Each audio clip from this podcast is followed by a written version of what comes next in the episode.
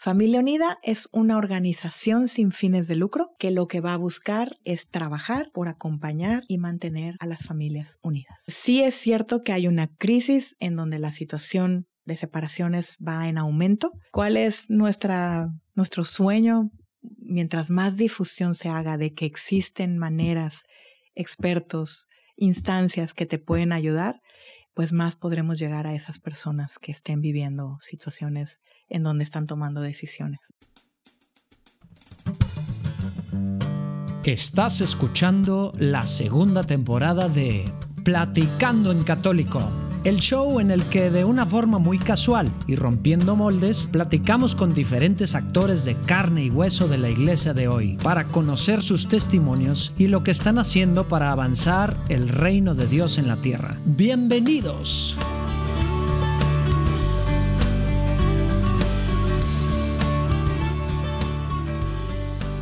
Oigan, ahora les traemos una platicada que pude tener con Diana Fernández es la directora a nivel nacional de Familia Unida. Y bueno, nos platica para empezar por su caminar en la fe, cómo fue encontrando, pasando por diferentes grupos, su camino en la iglesia y también, digamos que su vocación, ¿verdad? Porque pues no era algo que ella tenía pensado el apoyo, digamos, consejería con las personas y los temas de familias, pero pues se fue metiendo porque era una necesidad que ella veía para su familia, ¿no? Entonces, ahorita pues nos platica ya todo lo que está haciendo con Familia Unida, que pues bueno, padrísimo. Ahí van a poder ver muchas cosas padres que está pasando pues con este tema de, mezclar la parte humana de la psicología, pero pues con Dios, ¿no? ¿no? No es ir al psicólogo así tal cual, no todo bien fundamentado con la base de lo que creemos, ¿no? Se pone buena la plática. Eh, aprovecho para, pues para recordarles que le pueden dar compartir a este, a este episodio donde quiera que estás escuchando en Apple Podcast, Spotify, Stitcher, Google Podcast, iHeartRadio, en cualquier lado, Evox.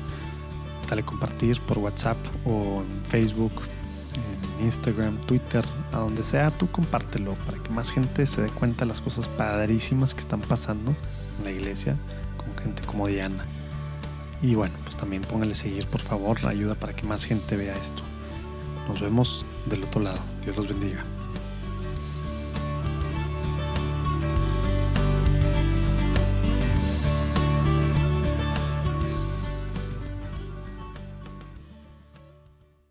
Bueno, muy bien, Diana. Pues estamos ahora sí ya platicando, pero antes de, antes de comenzar nos ponemos en presencia de Dios, Padre, Hijo y Espíritu Santo.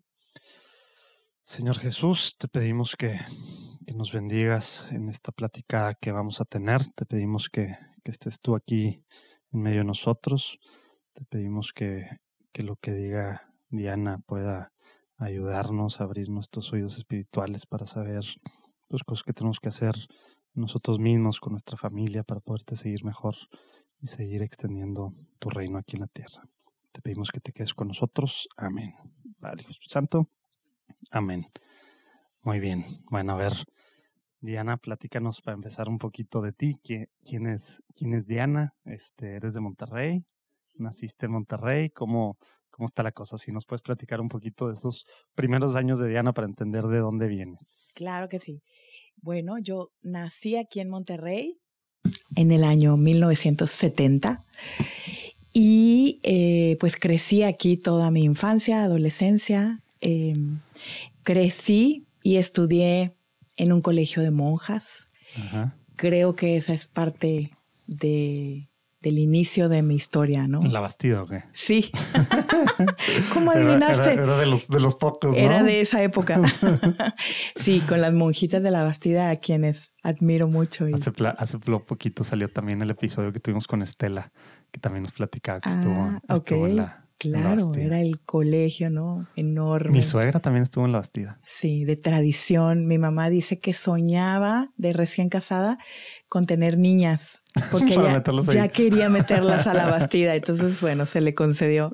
Oye, y eso está en un colegio de monjas, como que hay historias para todos lados, ¿no? Como que hay gente que dice, no, hombre, las monjas, híjole, se las pasaban regañando y casi como que las bloqueaba eso en, en temas respecto a la iglesia o a Dios. Y hay otras que dicen, era lo mejor del mundo. ¿Tú en cuál, en cuál caes? Sí, pues sí, sí, claro. Tengo dentro de mi generación experiencias de los dos extremos, eh, porque evidentemente las mojitas pues eran muy estrictas en ciertas formas, ¿no? Bájate la falda, sube la calceta, o sea, de que no, la, ¿verdad? Y en eso, pues algunas era como, ah, ¿no? Una cierta rechazo. En mi experiencia particular, creo que fui una niña muy dócil y que sin darme cuenta, porque en ese momento no tenía mucha conciencia de apreciar, eh, pues ahora sí que toda la figura y todo lo que representaban las monjitas, pues fueron formando en mí muchas cosas que hoy, pues ahora sí que son este, parte de, mi, de mis herramientas para la vida. Oye, ¿y eres cuántos, cuántos hermanos o hermanas tienes? Nosotros somos tres. Tengo una hermana mayor, eh, y un hermano menor. Soy el sándwich. La de en medio. Ajá, la de en medio. ¿Y es cierto lo que dicen del de en medio?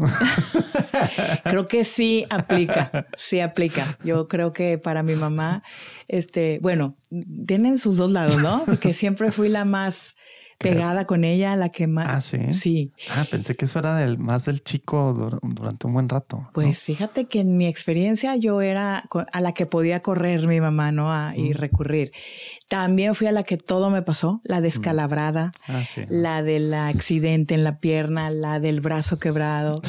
este, pero bueno, al final, eh, muy padre la experiencia de ser ahí, la de en medio. Oye, y platícanos un poquito, estaba, digo, ¿Dios era parte de tu familia o era, no, pues la metimos al colegio monjas y allá se encargan del tema pues, religioso, espiritual o cómo, cómo era esa parte? Fíjate que sí, siempre recibí mucho ejemplo de mis papás. Eh, el, el domingo en particular era como ¿no? Ir a misa juntos. Recuerdo que íbamos a la iglesia de La Salle eh, nos encantaba. Por el obispado. Por el obispado, así es. Ahí íbamos a misa y evidentemente, bueno, eso como en familia, papá, mamá, hijos.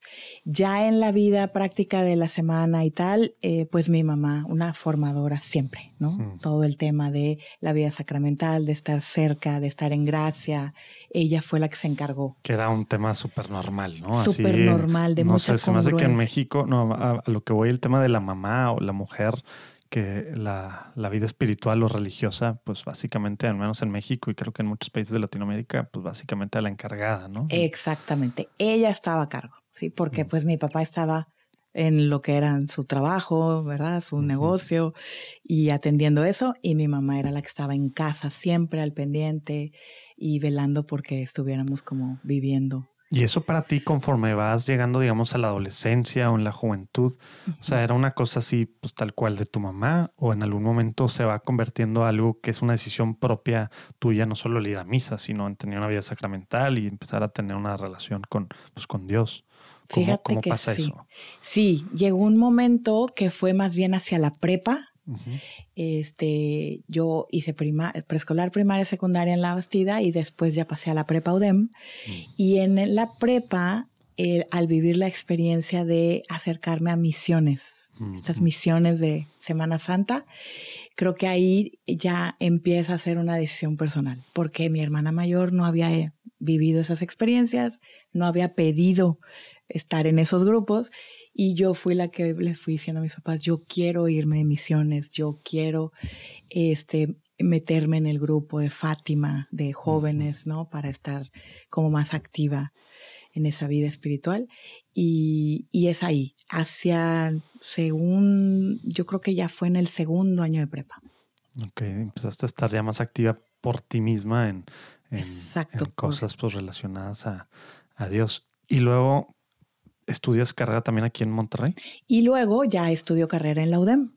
Ah, sí, de la prepa eh, del CUM, que era en ah, aquel entonces, ¿no?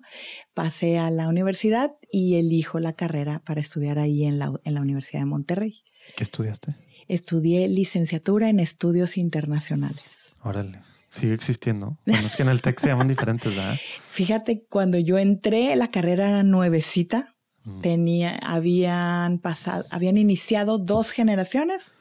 Yo era la tercera y era todo un tema nuevo, ¿no? De, empezar a conocer todo el tema de, internacional, ¿no? Tratado de libre mundo, comercio, etcétera, etcétera. claro, maquiladoras, aranceles, impuestos, demás. Y me gustó, me gustó. Si me preguntas así sinceramente, las matemáticas no eran mi fuerte. Ay, fue por descarte. Entonces a la hora de agarrar los planes de los programas, yo decía, voy a elegir una carrera en donde no venga nada de matemáticas. Y hace cuenta que al ver el plan de estudios, en esta solamente venía así, escuetamente, estadística y economía. Y entonces dije, esta es, ¿no? Y venía mucho de historia, de este desarrollo humano, este, y me gustó, me encantó. Órale. Sí, como que sí era, digo, creo que todavía sigue siendo para muchos la forma en la que deciden, en la que deciden estudiar carrera. Es que, pues digo, sigue siendo en México una cosa muy extraña que no pasa en, al menos en Estados Unidos y otros países. Pues el primer año, o sea, antes de entrar ya quieren que decías de que te vas a graduar. Claro. Entonces, digo, no es como en Estados Unidos que puedes empezar a- escogiendo pues clases que te gustan y luego ya ves en qué va a ser tu major, ¿no? Exacto. Como que eso ayuda mucho para en esa etapa en la que todavía ni sabes qué vas a hacer con tu vida. Digo, en muchos casos, bueno, en algunos casos hay gente súper segura que va a hacer tal o cual o que quiere ser tal o cual cosa, ¿no? Sí. Pero la mayoría de la gente no tenemos ni idea y empezamos así. sí, la verdad, si ahorita echas una mirada atrás, dices, esas A los decisiones. 17 años, 18 años Claro, o sea, creo eso. que dos decisiones importantes en la vida, ¿no? Profesión y vocación. Y las tomas bien chiquito, súper chiquito. Pues sí. Pero bueno, esto fue una gran experiencia estudiar esa carrera. Oye, y luego entonces, ¿qué va pasando con, con Diana? O sea, ya te gradúas, te quedas en Monterrey, ¿qué, qué empieza a hacer tú precisamente pensando en tu vocación y en las cosas, o sea, en tu vocación, digamos, de, de tu llamado como persona? Eh, ¿qué, empiezas a, ¿Qué empiezas a ver? ¿Qué empieza a hacer de, de Diana? Ok, pues fíjate que tuve novio desde muy chiquita. Conocí a mi esposo a los 13 años. Órale. Obviamente no me daban permiso de tener novio. Oye, de esas historias de, de, de que una de un millón, ¿no? Sí, así es. En cuanto él me dice que si éramos novios, le pregunto a mis papás y evidentemente me dicen no. O sea, porque 13 estás en secundaria, ¿verdad? Claro, estaba yo en segundo de secundaria. y entonces este me dicen no. ¿Y él era la edad o mayor? Él me lleva un año ocho meses. Ah, bueno, no está. Sí, estaba pisando los 15 él. Ya. Ajá. Pero es chistoso porque ahorita te cuento, ahora que tenemos una hija de esa edad y mi marido dice, no, no, no, no, no, niños no. Y digo, ¿te acuerdas? Pero bueno, todo se llega muy rápido. No, y eso de ser papá con niños, yo, yo tengo una hija y sí, sí, sí, Claro. sí entiendo eso. Exactamente, le está costando, ya le que está te pones costando. en la, en la posición de papá es otra cosa que cuando eres el novio. Sí, sí, ahora sí entiende por qué mi papá y mi mamá dijeron no, todavía no, eh, que te espere, vas, hay permiso a los 15 años. Entonces, pues yo le cuento, ¿no? O sea, literal desde los 13, así te dijeron, a partir de los 15. Exacto, sí. Hay que esperar y cuando tengas 15 años hablamos del tema. Oye, y la verdad, la verdad, ¿eran novios, pero no eran novios oficialmente? ¿O sí era de que ya casi no lo veías hasta los 15 años? La verdad es que era yo súper obediente, entonces éramos amigos. Ah, bueno, o sea, lo Amigos. veías, pero eran amigos. Sí, iba a mi Porque casa. tu mamá había dicho que no. Claro, aparecía en todos los planes en donde yo estaba y yo decía, ¿cómo es posible? Qué paciencia. Años después supe que una amiga muy cercana era la que le decía dónde andaba yo. Oye, y eso que no estaba así, como que no había WhatsApp y demás, ¿verdad? O sea. No, no, hablaban, no. En, hablaban en su casa o algo ahí Era llamada telefónica. a la claro. casa para avisar dónde iba a estar la amiga. Exactamente. y bueno, este misteriosamente aparecía, ¿no? En las fiestas, en los planes. Y fue muy paciente y perseverante. Y unos mesecitos antes de que yo cumpliera 15 años, sus papás deciden enviarlo un año a estudiar fuera. a Irlanda. Entonces fue el colapso para él. Se enojó con sus papás. ¿Cómo es posible? Lo sentía más que como un regalo y un, ¿verdad? Una oportunidad, era como para él un castigo. Me están mandando fuera y Diana ya me va a decir que sí.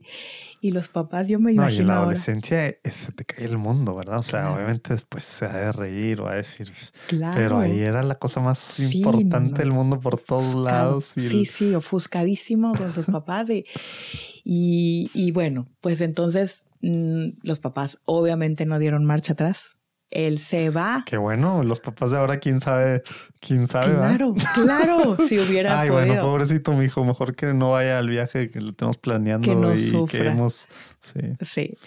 Pues él, eh, sí, los papás, ¿verdad? Firmes y te vas, te vas. Y entonces, pues él se va y pues imagínate, te estoy hablando de 1985 no había, como tú dices. Carísimo, aparte las llamadas de larga distancia. Por supuesto, no eran pensables. Un chavito no, podía estar costeando, no, había suficiente dinero para hacer eso. Exactamente, entonces él se da la tarea esos meses de ahorrar monedas. Te prometo. Y así me lo cuenta, dice, fui juntando monedas para que se llegara el 14 de marzo, que es mi cumpleaños, ah. y a las 6 de la mañana suena el teléfono en mi casa, imagínate. Pues contesta mi mamá, yo arreglándome para el colegio, uniforme, todo, y mi mamá me dice, te habla Pablo. me lo pasa y lo, lo único que escucho, porque yo creo que al pobre le estaban las monedas así, y me dice, hola, ¿quieres ser mi novia?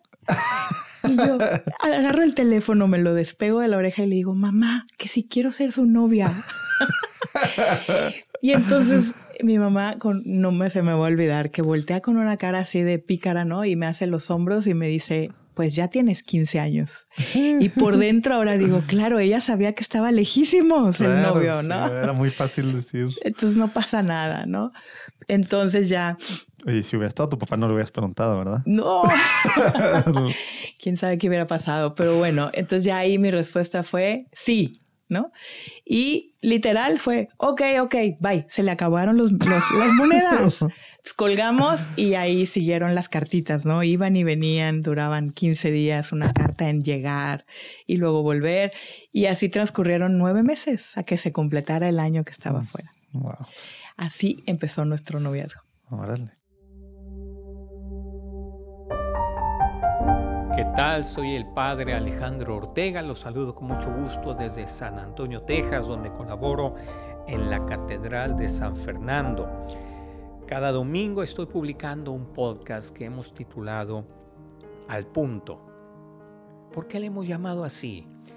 Porque quiero desentrañar con ustedes una palabra, una frase, una idea que me ha parecido central del Evangelio que meditamos cada domingo con la iglesia. ¿Qué buscamos con esta explicación de este pasaje o de esta pequeña frase o, incluso a veces una sola palabra del Evangelio? Buscamos motivación, buscamos inspiración para nuestro día a día. Obviamente también queremos profundizar nuestra fe, conocerla mejor, tal vez aclarar alguna duda, alguna inquietud que pudiéramos tener en nuestro corazón, en nuestra mente, en nuestra conciencia. Los invito a que me escuchen cada semana, al punto un podcast católico que quiere ofrecerte líneas de reflexión, ideas breves, pero motivaciones fuertes para tu vida cristiana. Te espero. Dios te bendiga.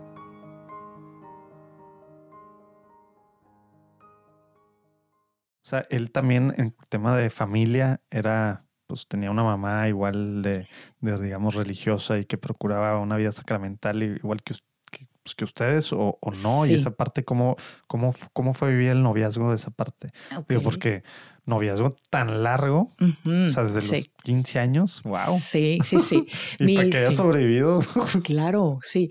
Mi suegra eh, ministro de la Eucaristía, muy cercana y muy activa también en la parroquia de Fátima. Mm. Este, y Pablo, pues toda la vida también, colegio católico, este, con una familia muy bonita, muy unida. Sí. O sea, el tema del, noviazgo, digamos, de alguna forma sí estaba Dios presente ahí. Exacto, definitivamente veo la mano de Dios ahí. Sí. Oye, entonces te gradúas, regresándonos a esta parte, te gradúas y luego, tiempo después, ¿te casas? Sí, me gradué y eh, Pablo se graduó también casi a la par. Y en la graduación me da el anillo de compromiso. Órale. Justo, en la fiesta de O sea, se esperaba así que fuera así la rayita de abajo el límite para Lo tenía súper planeado, entonces los 15 años, a los 15 años, hagan Sí. la graduación a la... momentos así muy claves, ¿no? En la vida. Entonces, uy, olvídate, para la generación fue así como, ah, le dieron O anillo sea, de tal cual Ana". ahí mismo, en la Ahí, fiesta. En la mera fiesta estaban entregando los eh, awards, como, Ah, sí, los, sí, los, los premios, premios. ahí de macanazos o cómo le llaman. Ya Exactamente. ni les dicen macanazos, ¿verdad? Ya no existen, no sí existen Pues se me todavía. hace que sí he escuchado a mis hijos hablar Ah, de ¿sí? macanazos todavía, sí. Óscares, macanazos. Estaban entregando esos. eh, yo me había ganado un par de ellos y él preparó el- en el mismo formato, pero un como un postercito así enrollado igual como pergamino y decía te quieres casar conmigo. Entonces re- recibí mis premios y luego en la mesa llegó un mesero y me pone el plato, quitamos la tapa y está el pergamino, ¿no? Con el anillo y, y el, pues ahora sí que la propuesta. Y ahí estaban tus papás también, ¿verdad? Estaban mis papás, estaban mis suegros, eh, Ah, todavía se invitaba en las graduaciones a todos los adultos. ya ves que ahora las graduaciones de carrera Ya no quieren que vaya nadie. son ¿no? chavos, ¿no? Más bien, pero sí estaban en la mesa mis papás, mis hermanos, mis suegros. Entonces fue un Mm. momento muy padre.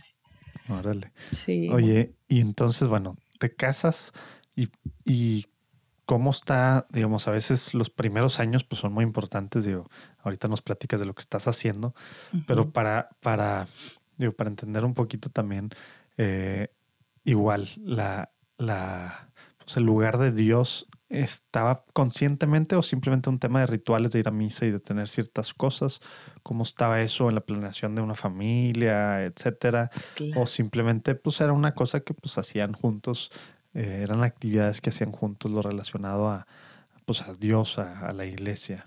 Sí, fíjate que yo creo que los primeritos años, así como lo mencionas justo, ¿no? Como eh, pues nuestra misa, ¿verdad? Dominical y obviamente tratar de vivir como veníamos viviendo desde la adolescencia y juventud.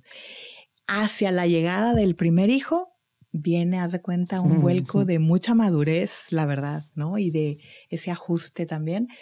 Y empezamos a buscar nuevamente tener vida apostólica y, y tener como también un grupo de crecimiento espiritual. Y entonces, buscando, buscando, nos metimos al apostolado de la cruz, de Ah, matrimonios. Ah, órale, órale. Es nuestra primera experiencia juntos ya. Y estaban buscando algo que pudieran estar los dos juntos. Sí, ahí haz de cuenta que nuestro deseo era algo que pudiéramos hacer juntos los dos. O sea, si había una conciencia de que queremos como matrimonio estar en algo juntos, no cada quien para jalar, jalar para su lado. Exactamente, sí. Qué padre. Y eso estaba, teníamos solamente a Pablito, o sea, tenía, era chiquito, y estábamos, eh, estaba yo embarazada del segundo.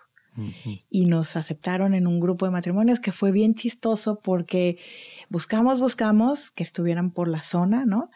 Y el único grupo que había era de parejas mucho más grandes que nosotros. Se- Cuando llegamos como tus ahí, tíos y papás. Claro, y ahorita nos, nos reímos mucho de eso, los queremos muchísimo, nos seguimos juntando, Wow. Pero ahora se ríen y dicen, así como nos vieron, ahora se ve. Entonces ya vamos acompañándonos, ¿no? Ellos ya son abuelos, ya tienen sus hijos casados y nosotros ahora estamos con los hijos en la adolescencia, pero fue un caminar juntos tres años en el apostolado. Oye, creo que no, bueno, no creo, no hemos platicado con, con nadie que, que haya sido parte del apostolado de Cruz. En- Entiendo, digo, tema de fundadora, etcétera, pero Sí. ¿cuál es el carisma de, del apostolado de la Cruz? Pues fíjate, en la parte de, de matrimonio, lo que nosotros trabajábamos mucho era eh, todo el significado de, pues ya ves que digo, como, como bien lo dice, ¿no? Apostolado de la cruz, todo el significado del Sagrado Corazón unido a la cruz. O sea, tema de sufrimiento y demás. Exacto, de entrega, de, de disposición, ¿no? De, de entrega, sobre todo de donación en el tema de matrimonio. Sí, que es mucho de sus escritos y demás, ¿verdad? De Exacto, ella de Conchita habla, Armida. habla mucho de estos temas. Me Así tocó ahora en el encuentro mariano el año pasado en Cancún, Ajá. que fue un, pues un sacerdote de, este, y habló mucho de ella. Yo, yo nunca, pues la verdad no, no me he metido malamente y más ahora que, en los altares, ya no me he metido mucho a, pues, a estudiar ni su vida ni, ni la apostolado de la cruz. Se me hizo muy interesante las cosas precisamente de la cruz, que es algo que a veces parece que como, como católicos, pues ya queremos que todo sea peace and love, ¿verdad? Exacto. Y pues digo, el evangelio es muy claro de, de, cómo es la vida y cómo... Y es muy significativo que cuando tú terminas esos tres años, tú recibes esa cruz y te la cuelgas, ¿no? O sea, literal te dan una cruz que traes luego ya colgada. Es como que los tres años de, formación para, para el siguiente paso. Y recibir esa cruz que es un compromiso, ¿no? En tu vida. Y fue muy hermoso. Ya luego siguen algunos niveles de perseverancia que la vida nos presentó que en ese momento Pablo conoce el movimiento Reino Christi, se empieza a involucrar eh, ya en su encuentro de varones, ¿verdad? Señores. Y es él el que me invita también a un, ya teníamos ahora sí a los dos eh, niños. Pablito tenía como, que serían unos cinco años y Diego dos, y hacemos nuestra primera experiencia de misiones en familia. Mm, ya, con el Reino Cristo. Con el Reino Cristo. Oye, la traen robada, ¿eh? Porque yo creo que de los, pues ya no sé, cuando salga este episodio, a lo mejor van a ser como 80 episodios publicados, o a lo mejor un poquito más. Se me hace que casi, al menos, no sé, unos 7, 8, a lo mejor y 9 episodios han sido con gente de alguna forma. Que ha tenido esa experiencia. No, o sea, ligada al Reino Christi, ¿no? O, algo, ah. sacerdotes o consagradas o, o alguien que, que resulta que, que, está en el Reino Cristo. Ay, mira. Oye, y para ti, digo, después de que estaban ustedes buscando como pareja estar en algo junto al Reino Christi, si es así como dices, es de sección de señores y por otro lado sección de señoras. Esa parte no fue nada así como que, híjole, no, yo quiero algo que yo vaya contigo, no nada más unas misiones una vez al año o dos veces al año en familia. ¿Cómo, cómo fue esa, esa decisión tuya? Porque al final pues tu esposo fue el que empezó y dices, él fue el que te jaló, que no era tan, digo, entiendo que ahora es ya más normal, ¿no? Que el hombre es el que jale a cosas. sí, pero en aquel tiempo pues, a mí me gusta contarlo porque la verdad es que es él el que me presenta. Sí, y sí, en aquel momento era Pablo tenía su encuentro, yo ya entraron los niños al colegio y yo de igual manera me incorporé al movimiento. O sea, los metieron también a colegio de legionarios. Exactamente, ajá, los niños entran y yo me incorporo al movimiento y empiezo a tener mi encuentro de señoras. Eh, ahí que sucede que esta inquietud de hacer algo juntos seguía y habíamos tenido una experiencia maravillosa, ¿no? del apostolado de la cruz. Después tocamos base con las misiones, sin embargo, pues eso era como muy puntual, ¿no? En la Semana Santa y ya. Y entonces ahí se presenta en nuestra vida una oportunidad de entrar a un apostolado del movimiento Reino Christi que se llama Círculos de Acción Vocacional y que consistía en hacer grupos de matrimonios que se reúnen a rezar el rosario para pedir porque haya más vocaciones en la iglesia. Y ahí encontramos otra forma de estar juntos, ¿no? Y de nosotros éramos los que convocábamos, los que armábamos los grupos de matrimonios, este, asistíamos a, los acompañábamos a rezar el rosario y fue hermoso, fue otra etapa. Claro, claro. Otra etapa muy bonita. Y fuiste, digo, pues sí, fueron encontrando entonces el, pues la forma de, pues de estar, digamos, jalando al mismo lado en, relación a la iglesia o ser parte de algo más. Oye, y ahora ya en la parte, digamos, como papás, eh, digo, igual nos platicas, eh, no sé si hay algo antes de lo que estás haciendo ahorita relacionado al tema, pero antes de hablar de esa parte, digamos, profesional, pero en la parte como de, papás, ustedes estando, pues bueno, en Apostolado de la Cruz y luego en el Reino Christi, eh, ¿cómo, ¿cómo empezaron a te digo, ya sé que tiene jiribilla por lo que ahorita estás haciendo de, de varios, pues con familia unida, ¿no? Pero, pero ¿cómo asumieron el, ser papás eh, con niños, digamos, pues en el mundo, en, pues en un colegio que, que sí, pues es, es, católico, pero pues al final, pues la responsabilidad, digamos, de la educación, al menos en estos temas, pues está en la casa, ¿no? ¿Era algo consciente? ¿Era algo que te fuiste dando poco a poco cuenta? ¿O era algo que delegaban o a, la escuela? Platícanos un poquito de esa parte que creo que digo, a veces platicando con gente, pues es donde ahorita hay más como que confusión, digamos. A lo mejor tu, tu, tu mismo caminar para para luego llegar a lo que estás haciendo, creo que puede dar algo de luz al respecto de cómo lo viviste tú. Claro. Fíjate que tuvimos la fortuna de al entrar los niños al colegio, eh, una de las psicólogas nos hizo una, nos dio un consejo que, mira, todavía... ¿Una de las psicólogas del colegio? Una de las psicólogas del pres... Habíamos tenido a Pablito en un kinder chiquito antes de entrar al ah, colegio.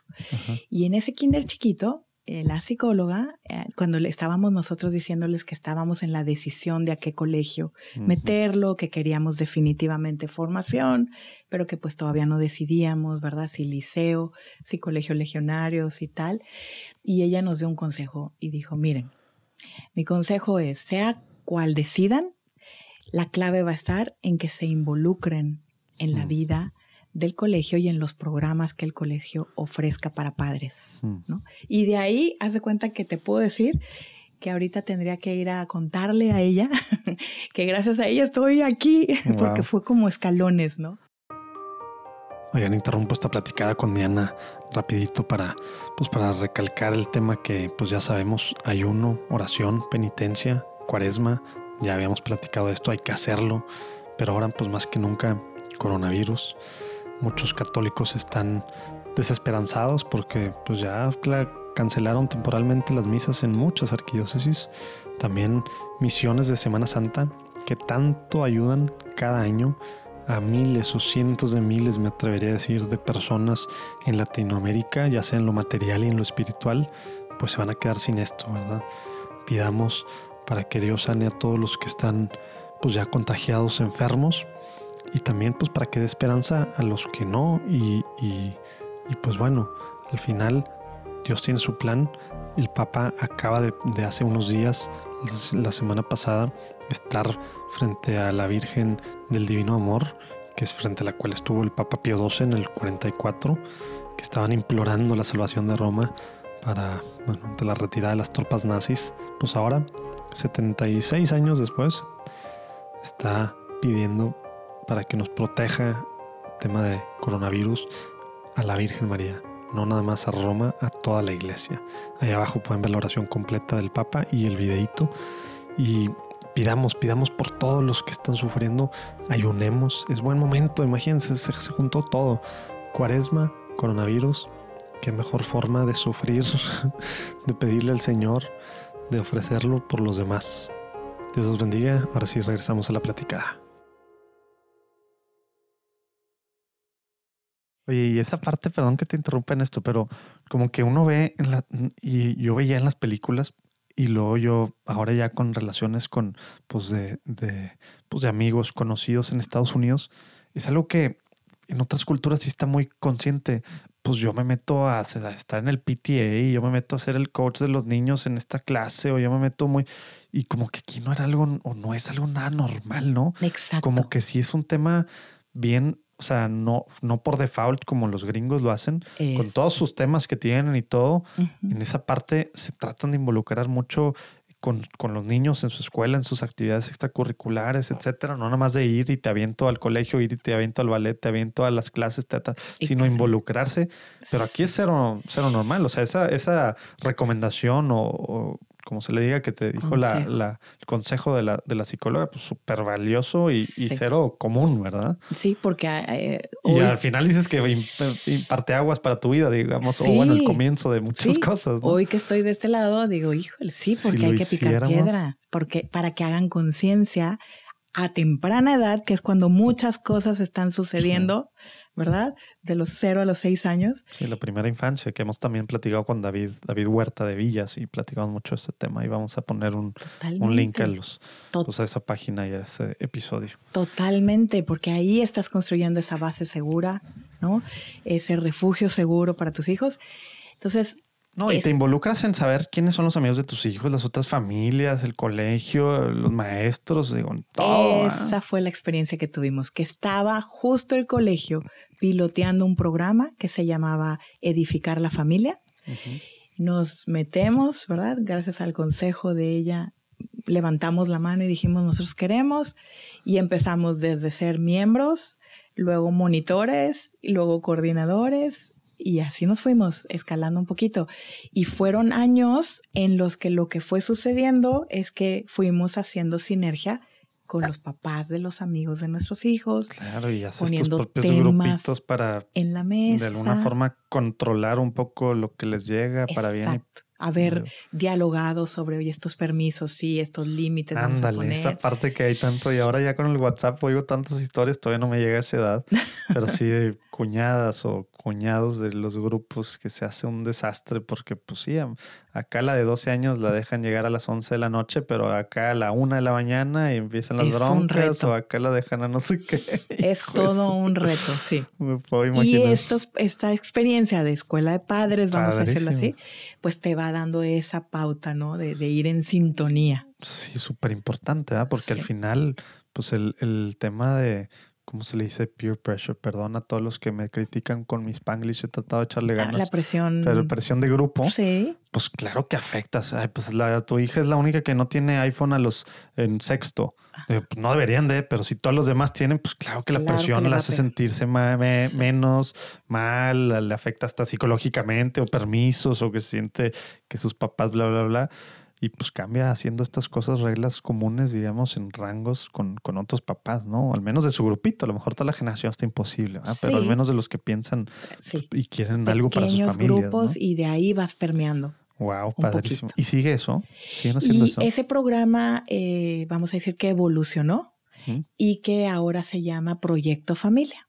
Ya no está como tal. Bueno, en algunos colegios de la República sigue estando Edificar la Familia. Hoy por hoy el programa ahora sigue renovado, se llama Proyecto Familia. Órale, pues ahí para que tomen nota los que están escuchando que están en otros colegios ahí. Sí, vale la pena, porque es eh, un programa que permite que los papás en reuniones casuales, o sea, la manera en que evolucionó es que ya no te reúnes en el colegio, sino que te reúnes en casas con un libro que tenemos en Familia Unida, que se puede adquirir, y entonces pones el tema sobre la mesa y en un ambiente muy casual. Sí, ya relajado. Como de una reunión social, pero con un tema formativo. Sí, hasta un vinito después por ahí, una cerveza, etcétera. Digo, así es como se hacen las relaciones, ¿verdad? No yendo a pláticas, ¿verdad? Exactamente. Ahí en la intimidad del hogar, con esos cercanos de la generación de tu hijo, del grupo de tu hijo, con temas importantes en la mesa.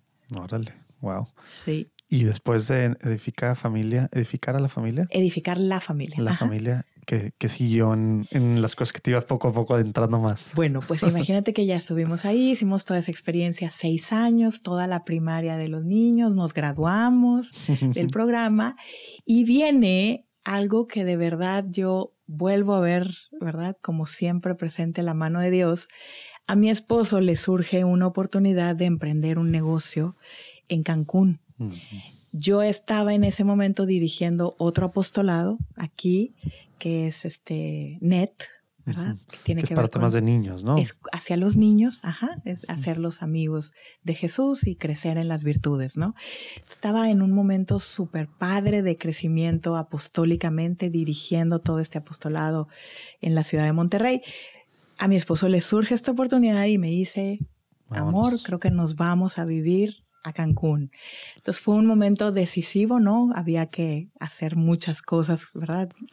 avisar a los niños. ¿Cuántos años tenían tus hijos? Mm, el grande estaba pasando a tercero de secundaria. Y o sea, ya era una etapa así difícil. Sí, sí, sí, estaba en segundo de secundaria, entonces era ya hacia terminar la secundaria. El mediano estaba en quinto y la pequeña, que Marian llegó varios años después a la familia, la pequeña estaba en tercero de kinder, kinder 3. Ah, sí, están bien saltados. Sí, están espaciaditos. casi cinco años entre ellos, casi. Así es. Los primeros dos, tres años y luego la nena, Pablo le lleva diez y Diego le lleva casi siete. Ah, órale. Sí. Entonces, bueno, pues obviamente le dije, te apoyo y pues nos vamos, ¿no? Y bueno, pues emprendimos todo lo que había que hacer. Llegamos a la ciudad de Cancún a vivir, ya te imaginarás, todas nuestras amistades era wow, Qué van a padre. vivir en la playa, esto es un paraíso. Les vamos a estar cayendo a cada ratito. Qué maravilla. Visitas cada semana, ¿no? Que tengo varias experiencias chistosas también de eso que ya habrá oportunidad de contar. Entonces llegamos allá y pues mi marido, imagínate, fue emprendiendo un nuevo negocio. Una ciudad estaba nueva. al 100 metido en la empresa, ¿no? Mm. Y los niños, eh, bueno, el grande nos pidió y nos dijo, mamá, papá, este, yo prefiero irme a estudiar un año fuera, este, que vivir en Cancún. Entonces dijimos, oh, ok. Este, entonces lo mandamos a estudiar, hizo su experiencia de un año fuera y entonces pues estábamos viviendo en Una Cancún. academia de, de, A la otros- de academia, sí. colegios. Exacto, se fue a la Cristo. academia en Irlanda y hizo su experiencia de un año, ¿no? Y nos quedamos con eh, los dos, eh, el que pasaba sexto y la que hizo tercero de Sí, kinder. porque aparte ya era su tercero, o sea, ya después iba a ser prepa, que Tomos iba a ser Sí. nuevo. Entonces tenía sentido eso en tercero secundaria, ¿no? Sí, creo que fue Como una... en vez de empezar en una secundaria que luego de Tomos iba a tener que ir a prepa. Exacto, sí, él, él fue muy inteligente en esa decisión que tomó y que, bueno, le pudimos apoyar. Bendito sea Dios. Entonces, ya estando allá, teníamos a los dos pequeños, ¿no? Y ellos enrolándose en el colegio, mi marido metidísimo en fundar el, el negocio y Diana Villarreal viendo el mar, ¿no? y, y de verdad hacía reflexión y decía, venía de una vida apostólica Sí, intensísima. activa, De- activa, activa. Sí, todos los días, ¿no? Cosas. Y allá era como aquella paz que yo daba muchas gracias a Dios, me sentía Sí, muy te iba a decir, bendecida. la gente busca eso, ¿verdad? pero tú llegaste allá y ya no sabes qué hacer, de seguro. Estaba muy bendecida el primer mes, el segundo mes y de pronto era contemplar el mar nuevamente. Entonces mi esposo ahí como que empezó a observar y me dijo, amor, ¿no te gustaría Aquí también hay cosas que hacer. Claro, involucrarte, estudiar algo. Eh, Pues estaba la náhuac ahí, ¿no? En la ciudad. Entonces fue así como, claro, tienes toda la razón, ¿no? Eh, y ahí pido informes y es donde veo la mano clarísima de Dios de O sea, cómo fuiste a Universidad de Anáhuac, tal cual de cero a pedir informes. a pedir informes. Ajá. Mano clarísima de Dios porque Él te elige, te prepara y te envía. Y ahí ya había transcurrido el te elige, así como estar en su mano, y luego venía el te prepara, porque yo habiendo estudiado estudios internacionales, Te iba a preguntar en qué momento hay algo. claro, entonces empiezo a ver la oferta y veo la maestría en consultoría para la familia. Y hace cuenta que siento un llamado así a eso, ¿no? Entonces empiezo a investigar, resulta que se estaba abriendo la primer generación, Mm. no había habido antes en Cancún generación de esa maestría y rápidamente me inscribo y empiezo a estudiar la maestría. Tenía todo el tiempo del mundo. Entonces, sí, porque acá pues es una actividad social, familiar, apostolado, etcétera, en Monterrey. sí, Y allá, pues, fue un regalo de Dios. Así tienes todo el tiempo y con el mar enfrente, porque vivíamos viendo literal el mar enfrente. Entonces era para, metí carga completa, avancé todas las materias que pude, porque luego vino ya el momento en que, eh, habiendo fundado el negocio y dejándolo encarrilado, regresamos a vivir a o sea, Monterrey. ya estuvieron un año. Estuvimos un año, Ah, literal. nada más un año. Sí, un año. Sí. Y entonces regresó a Monterrey y ya continuó la maestría acá en Monterrey, pero ya con una visión súper clara de hacia dónde iba mi llamado. Eh, preparándome, ¿verdad? Y en este trance de ser enviada a, porque eh, ¿Qué año fue esto? es- te estoy hablando del 2011. Ok, Sí, vivimos allá 2011, 2012. órale. ¿ok? Entonces ya regreso a Monterrey, eh, termino, concluyo la maestría. ¿Y esa maestría aquí quién la da? ¿Es Centro Juan Pablo II? ¿O Es aquí también hay Anáhuac? Sí, no, es el Instituto Juan Pablo II. El aquí. Sí. Ujú, órale. Ujú, sí.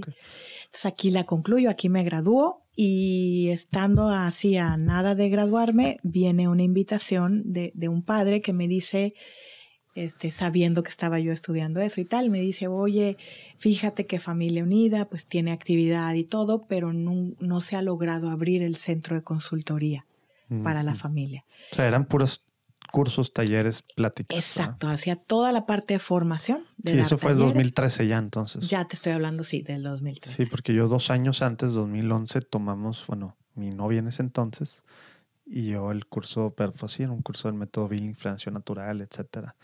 Y sí, según yo era puros cursos. Puros cursos, sí. Talleres, conferencias en colegios, este, sí, eh, cursos. Y faltaba la otra parte, porque Familia Unida es consultoría y formación. Estaba toda la formación, faltaba la consultoría. Entonces yo ahí digo, yo quiero, yo ayudo, encantada, y pues manos a la obra, ¿no? A empezar a reunir un equipo multidisciplinario, psicólogas, psicoterapeutas, pedagoga, tanatóloga, todas las especialidades de las que una familia. O sea, tú agarraste el proyecto de armar el proyecto, básicamente, o sea, de darle estructura y todo. Sí, me tocó armar el centro de consultoría eh, de cero, ¿no? Y era algo que ya hacían, o sea, el, Rerum Christi que ya hacía en otros lados y agarrabas buenas prácticas de otros lados o tú andabas abriendo brecha también en la parte del Rerum Christi. Sí había ya en otras sedes de Familia Unida, en otras ciudades ya había centros de consultoría. Mm. En Monterrey, como tal, se habían hecho intentos, pero no se había logrado fraguar al 100. Entonces, pues yo empecé de cero, ¿no? de buscar y preguntar y convocar y animar y se logró armar un equipo increíble. Oye, y a ver, ya escucharon Familia Unida.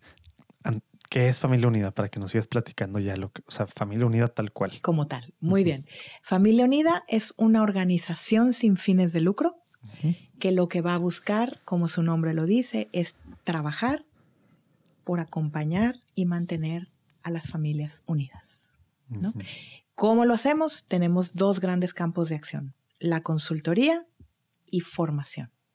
Si tuviéramos que describir un poquito, la formación es todo el preventivo, todas las herramientas que podemos brindar a las parejas, de, hablando desde los novios, porque ahorita te cuento todos los programas que atendemos, pero toda la formación que puede llegar a tiempo para brindarte herramientas, para eh, formarte, ¿no? Y prepararte para la etapa que estés viviendo, noviazgo, eh, primeros años de casados, recién casados, etapa del ciclo de la vida de niños en edad escolar, adolescencia, nido vacío, ¿no? los diferentes momentos del ciclo.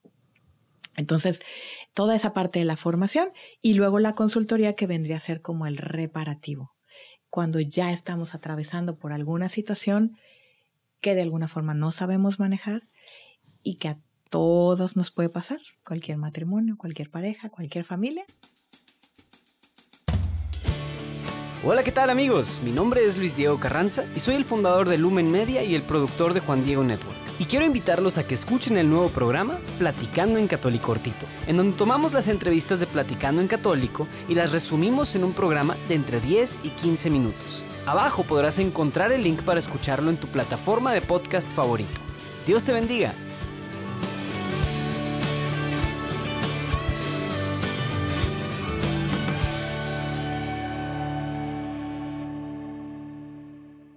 Y, hasta dicen muchos pues que todos deberíamos estar porque todos tenemos cosas en nuestras relaciones humanas, digo, con nuestra esposa, con nuestros hijos, que no sabemos cómo manejar, ¿verdad? Entonces, ese tema de pensar de que voy cuando ya estoy a punto de divorciarme o a punto de perder mi, o ya mi hijo ya se fue de la casa, como que no está muy bien, ¿verdad? Exacto. Entonces, ahí es donde em, depende a quién te acerques en esos momentos. Claro que vas. Oye, y sobre esa parte, porque platicas toda la parte de prevención y pláticas y demás. Tú, bueno, para responder esta pregunta me voy a adelantar. Tú eres, ¿tú qué es lo que haces en Familia Unida? Para que quede claro. Muy y luego ya voy a hacer preguntas sobre este rollo. Hoy por hoy. Ajá. Ok. Hoy por hoy soy directora nacional de Familia Unida. De las dos partes, ¿verdad? Exacto. De todo Familia lo que Unida es como, como ente, digamos, a nivel México. Todo lo que es el apostolado. ¿Qué tanto desde, ya sé que a lo mejor no fue hace mucho tiempo, lo de la consultoría pues lleva siete años aquí en, Monterrey, eh, por lo que entiendo, ¿no? Siete años más o menos. Más o, menos llevamos, vamos hacia los cinco. Ah, bueno, cinco años. Eh, ¿Qué tanto la gente, eh, digamos, pues hablando a lo mejor más entre los menores de 45 años, la parte esta de las pláticas, toda la parte de prevención, hay algo así como que tú digas, no, pues mira, así como que estadísticas tipo INEGI, pues no, pero sí vemos que ya no le están metiendo este rollo o no, vemos más interés en esta parte. ¿hay sede esto o es de estar empujando en colegios? Y, o sea, ¿cómo haces para que la gente se dé cuenta de que este tema de prevención, que en muchas campañas a nivel mundial, digamos, en temas de salud es algo que poco a poco nos ha ido cayendo, el chip, ¿no? Este, Pero en esta parte de la familia, que al final es la más importante que tenemos, como que no sé si nos ha caído el chip. ¿Cómo la ves tú en esa parte? Me da mucha. Yo percibo que ha ido creciendo la conciencia de la necesidad de formarse como papás. Sin embargo, hay que adecuar las maneras. No podemos pensar que vamos a formar de la misma forma que hicimos hace 20 eh, años cuando yo entré a edificar la familia. Y yo iba al colegio y me sentaba una hora y media y escuchaba a un conferencista y luego me ponían a hacer una dinámica y tal. Así ya no. Por eso los programas han ido evolucionando, ¿no? Para acercarnos a la forma en que nuestras familias jóvenes, hoy por hoy, optan por formarse. Entonces, esos expertos grabados en cápsulas, de otra forma, ¿no? Claro. Y hablaste de papás y en tema de relación de matrimonio, la conciencia igual de ah. mejorarla o más que todo sí hay mucha conciencia en ser mejores papás, pero la, la relación matrimonial no tanto. Si bien estamos viviendo una, vamos a llamarlo así, pues crisis en donde se han incrementado las separaciones. Y más en nuestro estado, se supone que es el que más, o Monterrey o Nuevo León, el estado de Nuevo León es el más alto en México, ¿no? Algo así. Tenemos cifras, eh, ¿verdad? De divorcios y de todo. Aterradoras, sí. Entonces sí es cierto que hay una crisis en donde la situación de separaciones va en aumento. Ahora, ¿qué hace la diferencia? Y es algo que aquí en Familia Unida resaltamos mucho. Cuando una pareja llega a pedir ayuda, aquí es oro molido, ¿no? Hay fiesta porque dices, ya llegaron, ya están aquí, las herramientas se van a brindar y vamos a, no todos los casos son de éxito, pero un gran porcentaje sí. Entonces, ¿cuál es nuestra, nuestro sueño? Mientras más difusión se haga de que existen maneras, expertos, instancias que te pueden ayudar, pues más podremos llegar a esas personas que estén viviendo situaciones en donde están tomando decisiones. Oye, y familia unida, digo, tú ya nos platicaste de tu vida y bueno, ahorita que estamos en familia unida, pues está aquí conviven con, con otras apostolados del, del, bueno, ahorita estamos en las oficinas de familia misionera, ¿no? Pero conviven con otros apostolados del Reino Christi. ¿Cómo está? O sea, ¿es algo que es explícitamente católico o no, pero está basado en valores cristianos o en antropología cristiana? ¿O sí, sí es parte de las terapias? En la, o sea, ¿cómo, ¿cómo está esa parte? ¿Cómo se maneja? Para, digo, para luego si lo puedes ligar al tema de cómo llega la gente, o sea, que llega gente, pura gente, no, pues atendemos a pura gente del Reino Christi. Mm. Platícanos un poquito ahí, porque a lo mejor también gente que nos escucha, pues dice, uy, no, pues, pues yo quisiera en vez de buscar a un psicólogo o psicóloga X, que quién sabe qué onda, digo, si se acuerdan de la plática con Mercedes Vallenilla, pues nos explicaba mucho estos temas, es muy importante, pues al final aquí le estamos metiendo, digamos, confiando nuestra vida personal, familiar, etcétera, y bueno, pues Mercedes es, una persona y, tiene muy limitado su, su espacio que da de consultorías virtuales, pero pues Familia Unida está en todos lados, ¿no? En todos lados en México al menos, ¿verdad? Así Entonces, a lo mejor hay gente que dice, uy, pues yo no estoy en el Reino Christi. ¿Cómo funciona eso? Muy bien. Platícanos de las dos partes, ¿no? La parte católica y cómo llega la gente o quién puede venir. Sí, te explico. Si bien Familia Unida sigue una línea de la moral cristiana, ¿verdad? Nuestras puertas están abiertas al público en general. Es decir, no atendemos solamente gente de que pertenezca al movimiento Reino Christi, no. Pero en esa línea de la moral cristiana, digamos, los, pues no sé, psicoterapeutas, eh, psicólogos, como se les llame, no soy experto del tema, o sea, es, gente que sí está de alguna forma, o sea, no, no, es cualquier psicólogo que agarran. Ah, exactamente. un poquito de eso. Exactamente. Para armar el equipo de consultoría del, de Familia Unida, pues tenemos algunos eh, vamos a decirlo así, parámetros ¿no? que vamos cumpliendo. Y uno de ellos es que todos los especialistas que colaboran de alguna forma tienen o el máster en consultoría por el Instituto Juan Pablo II o algo similar. De forma que aseguremos que esa línea eh, que seguimos un poquito de, de la persona al centro se va a cumplir. Es cierto que hoy día existen allá afuera diferentes corrientes y demás. Familia Unida va a cuidar mucho esto, que dentro del equipo los especialistas cubran con esa parte por el lado del equipo. Por el lado de a quién se recibe, no estamos limitados. Eh, atendemos todas las realidades que enfrenta hoy la familia, porque esto lo ha pedido clarísimamente el Papa Francisco, ¿no? Abramos, seamos una iglesia a puertas abiertas, abramos los brazos y atendamos todas las realidades. Y ahí abriendo esas puertas también nos ha tocado atender gente que no profesa nuestro credo religioso, ¿verdad? Y que van a recibir la misma ayuda de parte nuestra.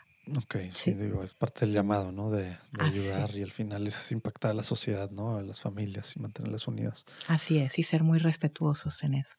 Oye, ¿y, y cómo funciona, eh, digamos, familia unida? Depende de, Regnum Christi de los legionarios, o sea, hay una especie de línea editorial, por así decirlo, de cosa de, injerencia así en el día a día de las cosas, o tú ya te manejas como un apostolado, pues básicamente que diriges tú 100% y, y, y digo, no sé si nos puedes platicar tantito eso nomás para, para dar claridad a esa parte que a veces mucha gente también pregunta cuando hay cosas que o están relacionadas a una orden religiosa, se imagina, ah, pues voy a ir, el psicólogo va a ser padre y casi el padre va a oír grabaciones de lo que yo voy a decir o le van a estar ah. pasando, o sea, ¿cómo es eso? Ah, muy bien, muy bien. A ver, yo dirijo el apostolado a nivel nacional, eh, han confiado en mí para esta tarea que también implica mucha responsabilidad. En temas de consultoría, tenemos contratos muy específicos de confidencialidad absoluta y cada uno de los casos que se atiende, el especialista que está a cargo tiene esos contratos terapéuticos firmados de absoluta confidencialidad, ¿verdad? Como de manera profesional se trabajaría en algún otro consultorio.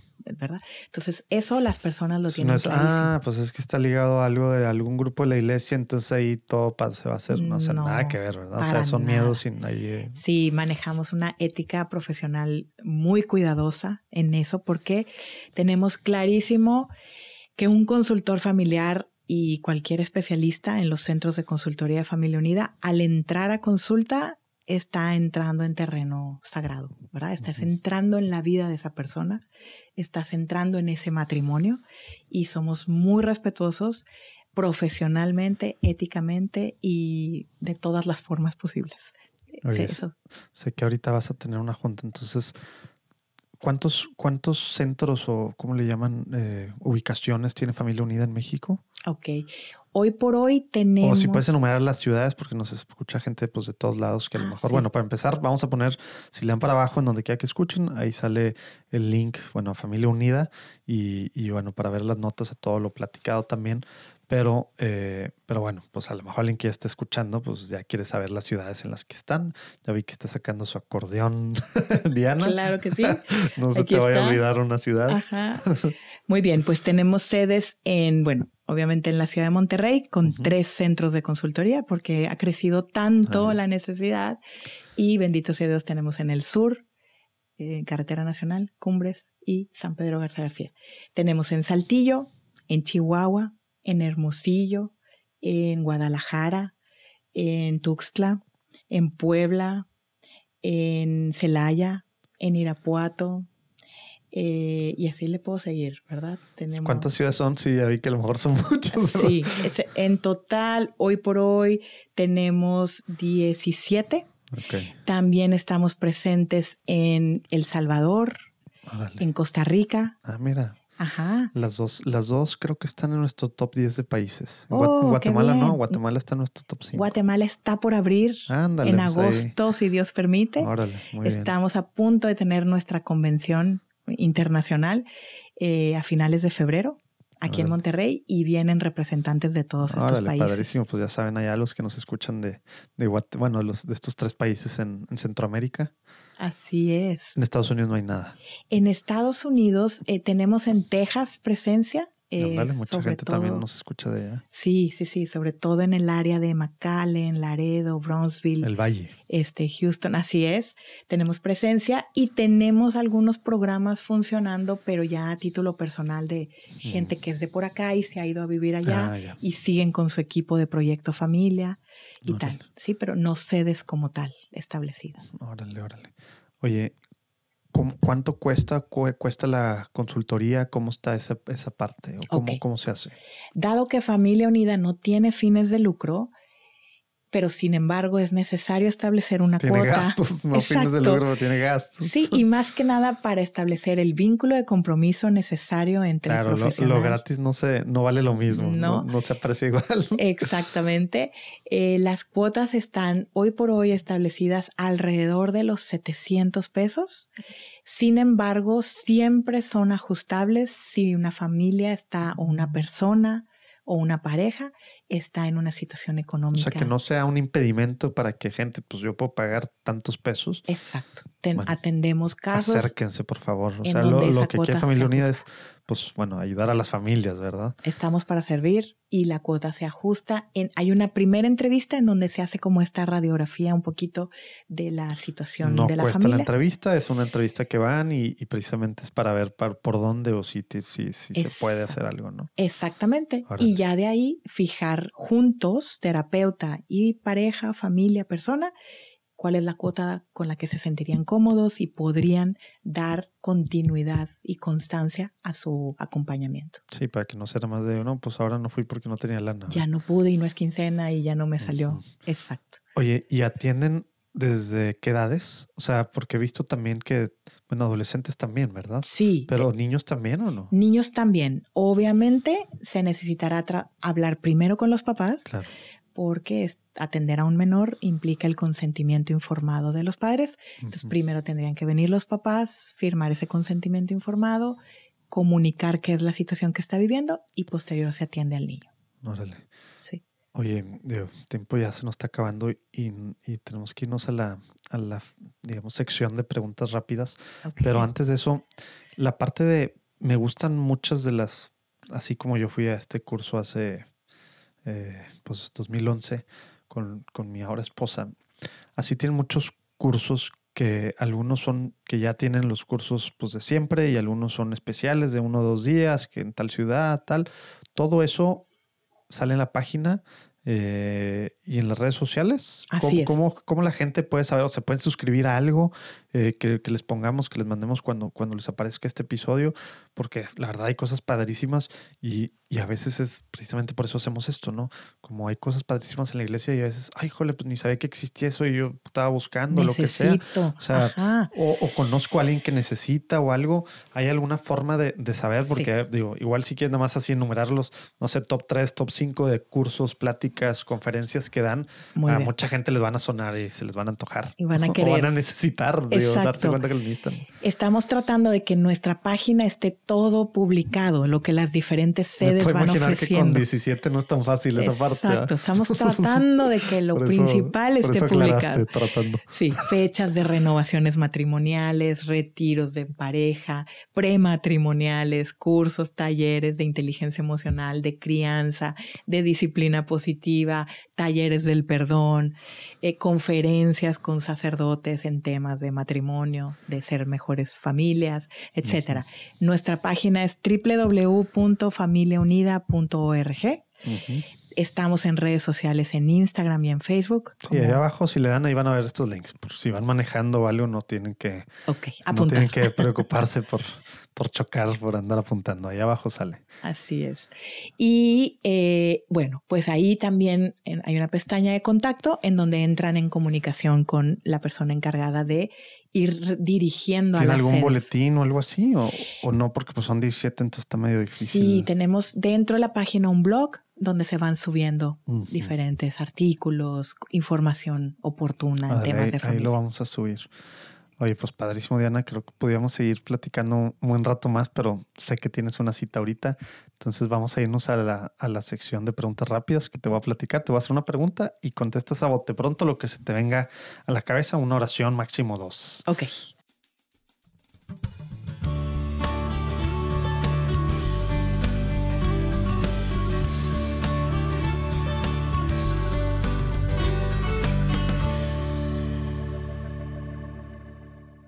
¿Te acuerdas la primera vez que tuviste una experiencia espiritual? ¿Qué edad tenías y qué fue concretamente?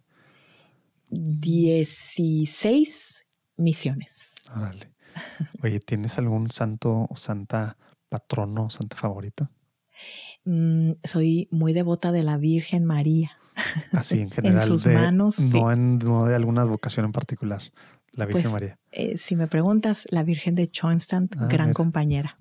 De hecho, para el que quiera conocer un poco la historia, platicamos con el padre Stefano Danieri, que es el encargado, al menos a nivel México, no me acuerdo si Latinoamérica, de- del movimiento Schoenstatt es chileno. Oye, ¿qué significa ser católico hoy en día, Diana?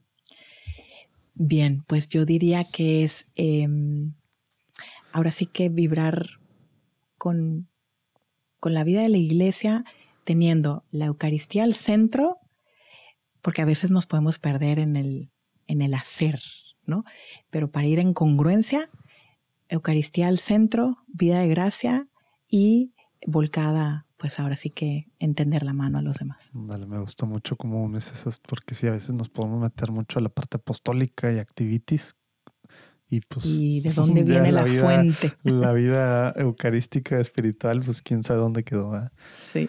Oye, ¿tienes alguna oración que te guste pues orar, rezar seguido que nos podías compartir? Digo, puede ser desde algo, no, pues yo el rosario se me hace, o alguna ejaculatoria o alguna oración que te enseñó tu abuelita, no sé. Sí, me encanta el ofrecimiento a María en las mañanas, que lo hice toda la vida con mis hijos, de, oh Señora y Madre mía, yo me ofrezco enteramente a ti y en prueba de mi filial afecto te consagro en este día y para siempre mis ojos, mis oídos, mi lengua y mi corazón. Uy, me hubiera encantado entrar, y aquí lo tenía en las notas, pero al tema de precisamente más con, con familia, algunos tips, cosas más así concretas. Pero bueno, después habrá tiempo, Diana. Claro, Oye, repetimos. ¿Algún, algún libro que, que nos pueda recomendar que, que creas Mm. tú que, pues, digo, me atrevo a preguntar, normalmente no lo dejo muy abierta, pero ahora relacionado a estos temas, algo que, híjole, si pudieran los que están escuchando, por la importancia que tiene la familia, o el ser papá, o el ser esposa, o el- este libro, que, ¿cuál, si tuvieras que elegir uno, ¿cuál recomendarías? Sí. Eh, del padre Adolfo Güemes, no sé si él ya ha estado por acá. Viene, ¿verdad? Viene pronto. o algo. vi, un, Sí. vi ahí en la entrada un... Sí, viene a nuestra renovación matrimonial. Mm. Eh, sí, no, está, no es algo abierto al público. ¿ah? Eh, sí, Sí. Sí, la- ¿Qué, qué fecha es? febrero 14, 15 Uy, y No 16. creo que vaya a salir esto antes de. Pero bueno, Ah, ahí ponemos sus datos también. El padre, digo, aparte tiene, tiene, tiene un podcast y tiene, tiene una. Pues digo, en redes está muy activo en muchas de estas cosas. Tiene un libro, ¿verdad? algo para amar o algo así se llama, ¿no? Ese mero es el que les quiero recomendar. Eh, les quiero dar el título exacto. Algo para amar. Sí. Nueve pasos para amar más. Ah, bueno, algo así. Sí. Si me preguntan, de verdad que es un libro muy sencillo de leer, delgadito, y él va resumiendo en nueve pasos concretos como... y, y voy a ser un poquito polémico porque seguro muchos lo están pensando y de repente es algo que humanamente nos viene. Ajá. ¿Por qué como casados yo, yo, o sea, un, un libro de un sacerdote sobre amar y así?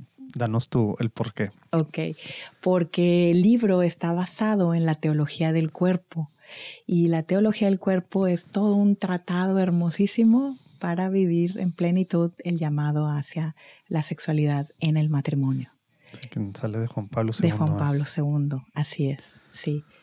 Ahora que si quisieran un libro que sea, este, pues, vamos a decirlo así, escrito por otra persona, recomendaría también Las siete reglas de oro para vivir en pareja de John Gottman. Ah, claro. Bueno, sí, el, el abuelito, iba a decir el papá, pero el abuelito de todos los temas de relaciones con, Sí, de, de pareja, ¿no? exactamente.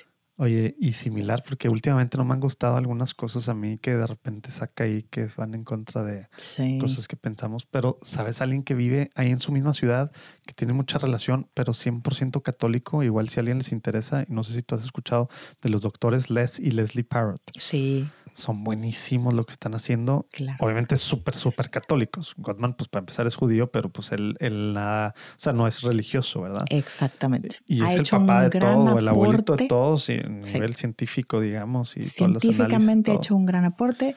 Nos reservamos algunas Algunas cosas. cositas que, que Sí. en sus libros creo que no han salido, ¿verdad? simplemente son, Exacto, son en los libros no comentarios, son comentarios últimamente en temas ya Sí. más de, de familia, etcétera, que a nosotros como católicos, Sí, pues digo, si nos, si nos interesan o nos deberían de interesar, ¿verdad? sí.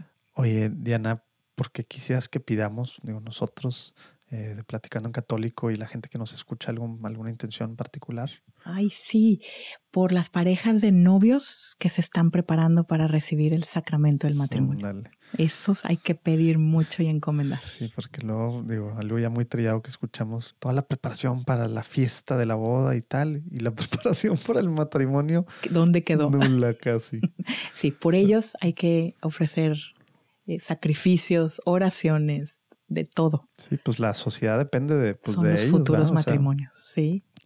al final, pues, oye, y algo que hacemos al final, que no vamos a dejar que te nos vayas, así es como llegaste tú por, Ah. por la platicada con Lencho, que lo conocen Indalecio, este, pedimos que nos recomienden a dos personas. ¿Con qué dos personas crees tú que, que debemos de platicar para, para poder seguir conociendo las cosas padres que están pasando pues, en la Mm. iglesia de hoy con gente, con gente pues normal, así como, como tú, este, como los que platicamos para emocionarnos con su testimonio? Claro. Puede ser de cualquier lado del mundo, es lo que limites. Ok. Y de cualquier movimiento para que no esté tan, para que no esté ya tan, tan, tan robada por, por un cristi.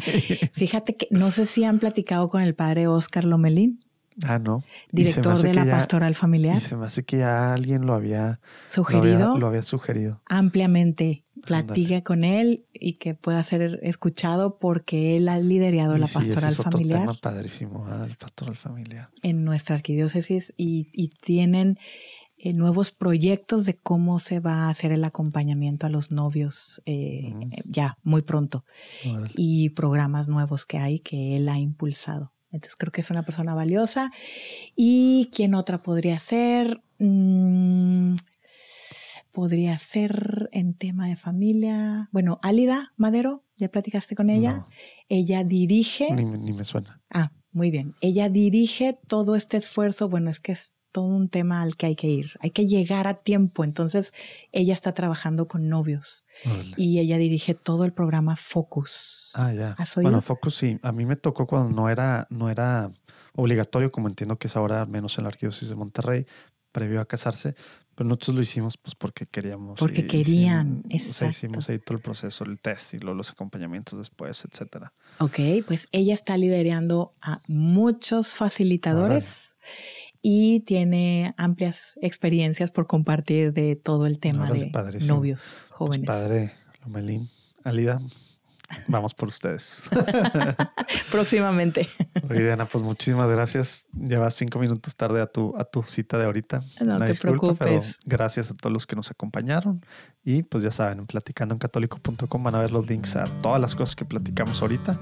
Y allá abajo también, este, para que conozcan más de, de Familia Unida. Igual y hasta, bueno, ahí ponemos algunos de los de las próximas conferencias que vienen y demás para que Sí, estén al, te para que estén al tiro. Te comparto con mucho gusto. Excelente. Bueno, Muchas gracias. Dios los bendiga. Nos vemos el próximo lunes.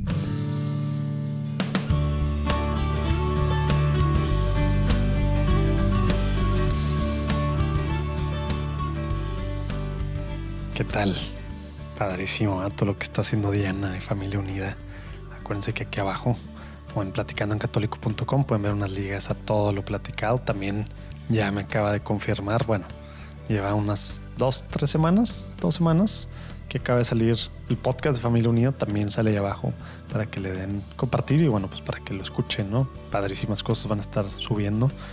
Y bueno, acuérdense de, pues de compartir esto, ¿no? A través de sus redes sociales y de seguirnos en, en donde quiera que estás escuchando y en las redes sociales, Facebook, Instagram, Twitter.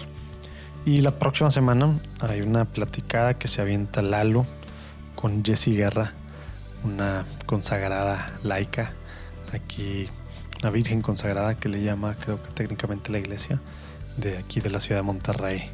Dice que se pone buena, yo me la, yo no pude, tenía mucho rollo ese día, no pude llegar eh, por un proyecto que luego les platicaré, pero bueno, nos vemos el próximo lunes. Dios los bendiga.